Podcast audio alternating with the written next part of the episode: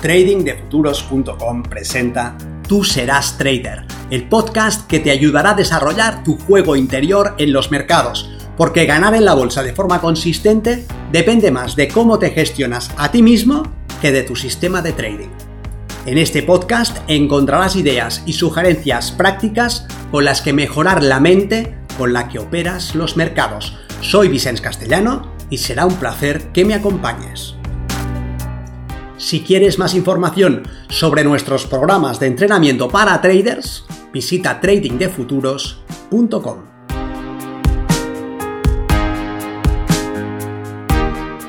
Sáltate las reglas. Primero, aprender las reglas. Luego, aprender a aplicarlas. Finalmente, aprender a saltárselas. Soy Vicens Castellano, responsable del programa de formación y entrenamiento de trading de futuros y quiero hacerte una reflexión sobre el papel de las reglas en tus resultados como trader. Cuando comenzamos a aprender a hacer trading, debemos llegar a un primer punto en el camino, una primera salida que nos permite dar un salto importante hacia adelante, realizar el hecho de que estamos explotando una ventaja estadística. Comprender que no operamos para adivinar el futuro, sino disponiendo las probabilidades a nuestro favor, de manera que cuando tomamos una posición lo hacemos a favor del movimiento más probable, pero que dicha dirección se expresa en forma de una probabilidad, no de una certeza, y que existe también una probabilidad contraria, una probabilidad que indica que el precio puede moverse en contra de nuestra entrada. Siendo el trading una disciplina que sucede en un entorno cambiante, y siendo que los participantes de cualquier mercado pueden reaccionar de cualquier manera, debemos saber que en el mercado puede pasar cualquier cosa por más inverosímil que nos parezca. Y si estamos prevenidos ante esa posibilidad, nuestra estrategia debe contener un plan de prevención que asegure que nosotros prevaleceremos como operadores aun cuando el mercado vaya en nuestra contra. Si por ejemplo nosotros arriesgamos demasiado en una posición porque creemos que sabemos lo que va a suceder, puede suceder lo contrario de lo que esperamos y quebrar. Para poder explotar una ventaja que se expresa en forma de una probabilidad, debemos asegurarnos de estar en disposición de tomar un número suficientemente grande de operaciones para que dicha probabilidad se exprese. Sabemos que el resultado aislado de una operación es aleatorio, podemos ganar o podemos perder, pero también sabemos que si explotamos una ventaja estadística, el resultado quedará reflejado en una serie suficientemente grande. Pero para que esto sea así, nosotros debemos confinar nuestra conducta dentro de unos parámetros cerrados y finitos que contengan la ventaja que estamos explotando.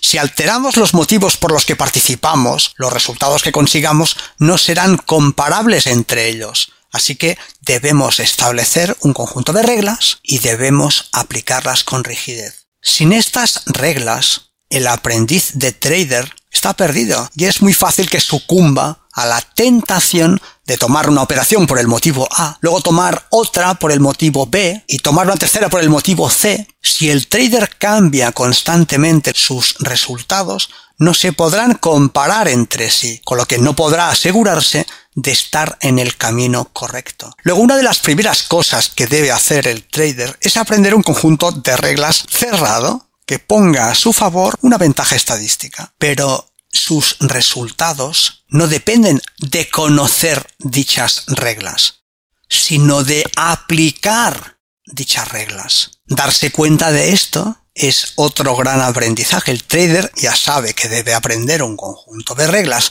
que le permitan estructurar la información del mercado y encontrar oportunidades de inversión, pero una cosa es aprender dichas reglas y otra muy distinta aprender a aplicarlas. El alumno sabe que no debe mover su stop, pero eso no garantiza que sea capaz de aguantar un movimiento del precio en contra de su entrada sin mover el stop. Lo sabe y lo comprende y está convencido de la importancia de acotar su riesgo máximo, pero lo que sabe y lo que hace con lo que sabe pueden ser dos cosas distintas. Es habitual que en determinado momento de su formación un trader caiga en la tentación de dilatar su stop, llevado por la convicción de que sabe qué es lo que sucederá a continuación. El trader acepta que no está operando para adivinar el futuro, que está explotando una ventaja que se expresa en forma de una probabilidad y que puede suceder cualquier cosa en cualquier momento, pero se comporta como si supiera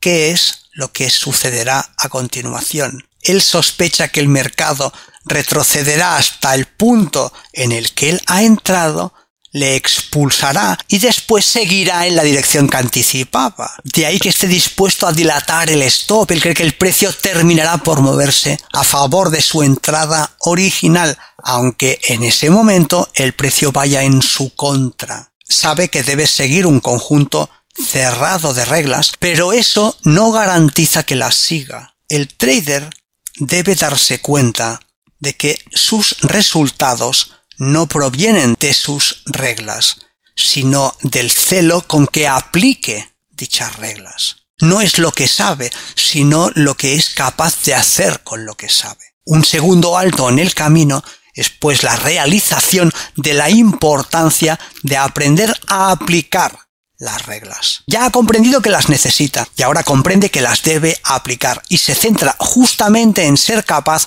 de aplicarlas. Si hace de eso una prioridad, sus resultados cambian, ya que en ese momento está explotando el potencial de su sistema. Si las reglas ponen las probabilidades a su favor y el sistema que sigue tiene esperanza positiva, comenzará a ganar. Ahora bien, sus ganancias estarán confinadas a la estructura misma de las reglas que sigue. No ganará más allá de esas reglas, pero tampoco perderá más allá de ellas. Y esto le basta a la mayoría de traders. Tienen un sistema con el que pueden explotar el mercado. Y si se mantienen disciplinados en su ejecución, irán apalancando contratos y perfeccionando su desempeño. Para una minoría, no obstante, hay un paso más. Una vez hemos aprendido las reglas y hemos aprendido a aplicarlas, debemos ir más allá y aprender a saltarlas. Las reglas son directrices con las que aprendo a confinar mi conducta,